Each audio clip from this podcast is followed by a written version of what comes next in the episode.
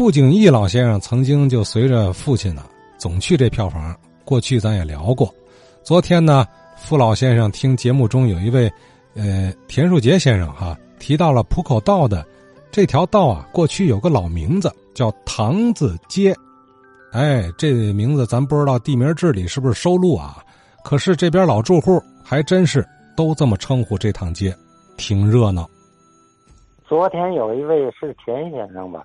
说浦口道叫堂子街，这个对，浦口道的名字就叫堂子街，还就是因为那儿老早就有一个澡堂子，这个澡堂子当然规模不如天香池，但是生意也非常的兴旺。在这个浦口道啊，它最繁华的一段，就是从江西路口到南昌路口这一段地方是浦口道的精华，可以说当时。它不亚于开封道、徐州道。一九四五年，美国兵代替国民党军队先接收了这个天津以后，在大连码头上船。我们这些个当时都是上小学的学生，去码头上就是迎接盟军，这个迎接美美国兵。随后不几天，这个整个的浦口道上。到处都是别样，就是吧酒吧，就是灯红酒绿。浦口道绝对超过了小白楼的徐州道和开封道。这个浦口道这儿是一条从大沽路啊直通马场道的唯一的一条大道。英国人修的这条马场道，呃，我在金沽附中，从一九五一到一九五四。就是现在的外院上初中，我看见过马场道，呃，翻修。有听友说过，马场道的这个柏油马路翻开下边不是直接就砸的石头子儿，是那个立着的那个红砖呢，一层一层的，好像是两三层是三四层吧，什么这样摞起来以后上边才铺，中间还有这个花坛的隔离带。所以，类似于咱们现在要倡导的这种海绵城市，透水性啊特别好，修的就是特别的讲究。浦口道呢，是从华人区去到这个马场道一条最方便、最捷径的这这一条道路，所以这条道上的的繁华，我觉得跟沟通华人和租界地，甚至说是去赛马场。有相当的关系。这个大沽路进浦口道要过一个叫浦口桥，就是强子河上的桥。过了桥以后呢，首先说这一段有两家拍卖行，呃，这又是我经常关注的这个行业。一家叫天华，另外一家我不记得叫什么名字了，但是我知道经理姓马。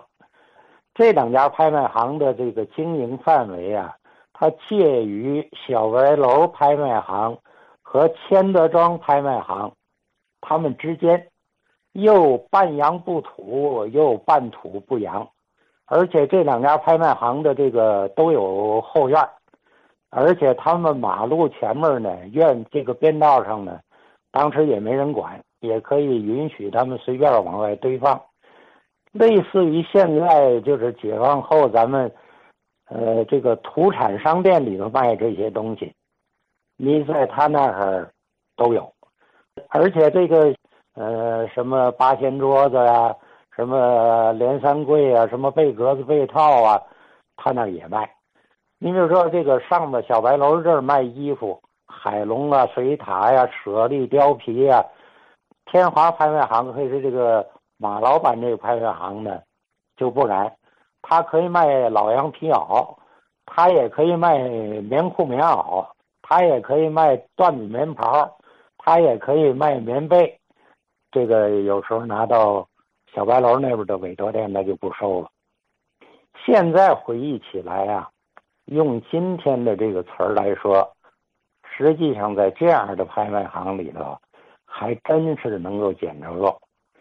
这个马先生的这个这个拍卖行的一个这个经理的一个儿子，这是跟我小学同班，他叫马成祥，所以我也经常去他们家玩什么印那个太师椅、呃茶几儿、条案，那里边是不是有黄花梨的？那个年头我不知道，那时候就仨瓜俩枣，现在来说可能价格都不菲了。但是这些东西呢，往小白楼的委托店是没人给你收的。过了这两个委托店往前头过了，就得过了江西路了。江西路到这个南昌路之间呢，第一个来说就是崔家棚铺，咱们也说过天津名票崔杰山先生，崔家跟我家是三代世交了。这个对面的伊斯兰照相馆，你家跟我家也是两代半的世交。江西路口上还有一家照相馆，叫大方照相馆。我也在大方照相馆照过相，也在伊斯兰照过相，这些个照片呢，现在都还在。高景云先生说过，这个地方啊，还有过一个戏园子，叫中央戏院。这个中央戏院后来着火了，我是四五岁，知道这家里人说过这个事儿，也带我去过这个戏园子看过戏。还有一个就是以前听友也都说过，一个最大的小呃日用杂品就是克明德酱园。克明德在我们这一带跟玉川居啊可以说是齐名。到那儿说我们家今天熬鱼，呃买买一碗这个鱼佐料，这个是哪个小铺也不如上克明德买回来这味儿香。在这个南昌路路口上呢转角。又有一个大的这个叫县店。昨天听友说这个仁昌百货，这个县店呢就是百货店。说小白楼那个天香使后来改名字叫彩虹。这个天香使啊，在下边这一带小白楼是最有名的，但是一般住的呢都是离家越近越好。一般这个家庭妇女那时候啊，在家里头啊，都绣花，呃，买那个圆的绷子，也叫赠子，管这个绣花啊，天津话叫插花。完了去买线，这个只有到买不着的线，才去天香石了。就近呢，就是说在这个堂子街上把角这个新丰县店呢，买什么都有，百货俱全。杭州到大沽路的把角，也有一个县店，叫华丰县店。华丰县店的隔壁往南，就是金九峡鞋店。所以这个呃堂子街呀，非常的繁华。反正我记得出过一本书，就《河西明珠下房》，我就奇怪怎么没有人写这个堂子街呢？看来还是咱们这个。听友也有好，话友也好，在这方面的力度不够。